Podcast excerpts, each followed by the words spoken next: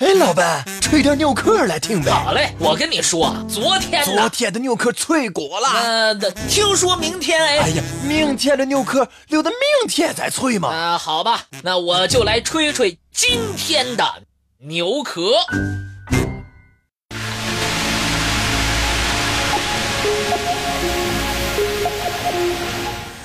素有“白色大陆”之称的南极洲，是世界上最后一个被人类发现，而且唯一没有土著人居住的大陆。这个大陆百分之九十以上的地区都被极厚的冰雪所覆盖，但是，也是在这儿，却有一个神秘的地方和冰雪无关，那就是。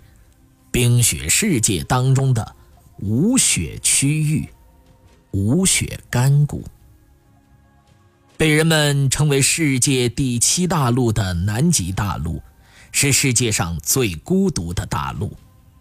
除了科学家和探险者之外，鲜有人会踏上这块土地。在大多数人的印象中，南极意味着冰天雪地、寒冷。寂静。实际上，人们却在南极地区发现了不少的无雪区域。这些发现引起了科学家的好奇。其中，最令他们着迷的，那就是无雪干谷了。无雪干谷由三个依次向北排列着的干谷所组成：维多利亚谷、赖特谷。蒂拉谷，干谷四周被高大的山峰包围着，这些山峰的海拔在一千五百米到两千五百米之间。令人奇怪的是，这些山谷都被冰雪覆盖着，而在它们中间的干谷却是异常干燥，鲜有降水，终年不下雪，因此。人们称之为无雪干谷。至于无雪干谷为什么终年没有积雪，人们一直都找不到合适的答案。最初的时候，科学家们猜测是由于地下热泉或者炙热的岩浆的作用，使得这里的冰雪被融化了。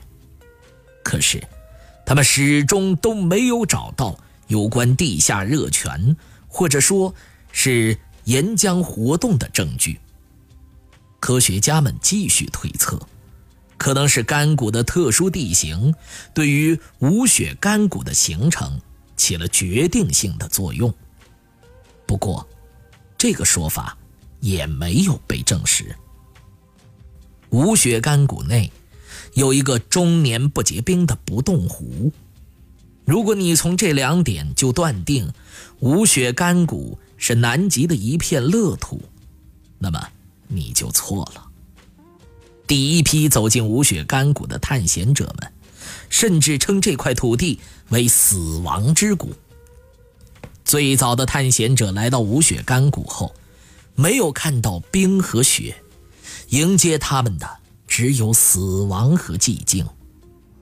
干谷里最先吸引探险者目光的，就是一些裸露的岩石，而岩石的下方居然是一堆堆的海豹等兽类的遗骸。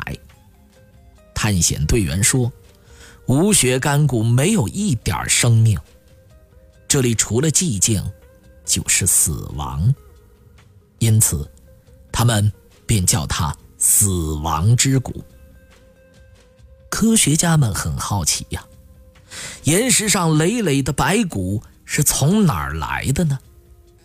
从兽骨的骨架上判断，大部分兽骨都是海豹的。众所周知，海豹习惯于生活在离海很近的海岸上，而无雪干谷离最近的海岸也有几十公里远。对于海豹来说，这一个干谷根本就不适合他们居住，那么，他们为什么要这么远的赶到这儿呢？又是怎么集体死在无血干谷里的呢？因为有些动物存在自杀的现象，一些科学家认为这些海豹是集体在这儿自杀的。可是，他们仍然找不出海豹自杀的理由或者是证据。一些科学家则认为，这些海豹是渴死的。他们解释说，由于某种原因，这些海豹来到了这里，并且迷失了方向，找不到可以饮用的水，最后只能干渴而死。可是，这种说法也不恰当。几乎每种动物都有它独特的辨别方向的能力。既然他们能走进无血干谷里面，就没有理由出不去。因此，一些科学家认为，这些海豹可能是受到某种惊吓，自己躲进了干谷，或者是因为被某种可怕的动物或是可怕的力量所驱赶到这儿的，最后被困而死。对于海豹的死，人们有很多猜测，可是。却没有一个猜测能找到证据支持，因此，干谷里的海豹之死，至今仍然是一个谜。在无雪干谷中，有一个叫做范达湖的湖泊，这个湖泊是以它附近的新西兰考察站名字而命名的。这个湖泊。迷倒了无数的科学家。他们分析了测量资料之后，发现范达湖的水温变化十分的奇怪。他们发现范达湖的水温是随着湖水的加深而升温的。在湖水表面薄冰层下的水温是零度，水深十五至十六米的地方，水温。是七点七度。到了湖面以下四十米的地方，水温仍在不断升高。到五十米的位置，升高幅度突然加剧。人们也许无法相信，到了湖底的位置，这里的水温竟然高达二十五度。科学家们非常不解，在这个寒冷的地方。范达湖的水温为什么会这么高呢？而且越往下越高，到最后水温竟然能够达到温带海域夏季的水表温度呢？而且，科学家们还在海底发现了大量的盐类，它的浓度是海水中同类物质的六倍，湖里氯化钙的含量。大概是海水中的十八倍。很多科学家认为，范达湖的这些现象超出了常理，并且对测量结果表示怀疑。为了排除偶然因素或是测量失误的影响，科学家们又对范达湖的水温进行了多次测量。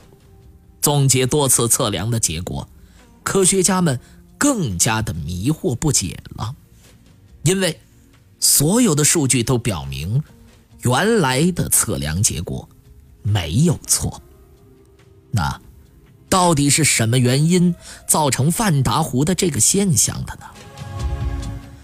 对于范达湖不正常的温度变化，各国科学家展开了激烈讨论，并且提出了不同的观点，其中。太阳辐射说和地热活动说都有一定的科学依据，得到了普遍的认同。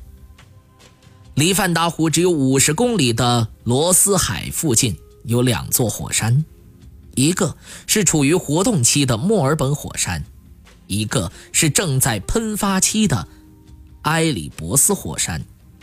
坚持地热活动说的科学家认为，既然这两座火山如此活跃，说明这个地区地底岩浆活动非常剧烈，而范达湖离火山如此之近，湖底那肯定也有岩浆活动。岩浆活动就能够产生大量的地热，湖水受到地热作用，湖底温度自然比上层温度高，出现下热上冷的现象。这种说法一经提出，得到了普遍的赞同。但不久，这个说法又被人们推翻了，因为人们在对范达湖所在的干谷进行钻探研究后，发现这个地区并没有地热活动，这样地热学说就被完全否定。不过，坚持地热说的科学家们并不因此就放弃自己的想法，他们认为，进行钻探研究时，钻孔数量有限。深度不大，不排除地热存在却没有被测出的可能性。另外一些支持太阳辐射说的人们认为，冬天范达湖结冰后，湖面的盐度增高，密度变大，上层湖水渐渐下沉。到了夏季的时候，日照时间长，湖面吸收了大量的太阳辐射，以致冰面下的水温升高。这个时候，范达湖刚刚经历过冬天，湖面的密度仍然比较大，上层湖水继续下沉，从而使得底层的湖水水温变高。这个提法有着更大的漏洞。虽然南极夏季日照时间长，但是天气阴沉，到达地面的太阳辐射也并不多。到达范达湖冰层的，可以将射到冰面上百分之九十以上的辐射全都反射回到大气当中，因此，靠太阳辐射来加热冰层以下的水，似乎不大可能。况且，如果这个假设可以成立，那么暖水下沉之后，应该使整个湖水的水温都能够提高。而不是越往下水温越高。太阳辐射说受到了很大的质疑，而坚持这个学说的科学家又提出了新的论据。他们认为，即使范达湖接收到太阳辐射少得可怜，但是冰有一定的透明度，部分阳光可以透过冰面射进湖里，供给湖水能量。他们还认为。干谷中的岩石都没有冰雪覆盖，证明地面可以吸收较多的太阳辐射，气候较为温暖。经年累月，上层水温便会有所提高。这种温度不断往下传，到达湖底的时候，湖底含盐量高、密度大，底层湖水无法往上走，这样湖底温度就越积越高，并且被保留了下来。虽然大部分人开始相信用太阳辐射说来解释范达湖上冷下热的现象是最合适不过的，不过持反对意见的人却认为这种说法不科学。首先，范达湖的冰层可达十几米厚，这么厚的冰层透过多少阳光呢？这么微弱的阳光，怎么融化厚厚的冰层，使湖水达到如此高的温度呢？虽然范达湖这种奇怪的水温现象已经被发现有将近半个世纪了，不过，人们还是没有揭开它的神秘面纱。有关它的争论还在继续着。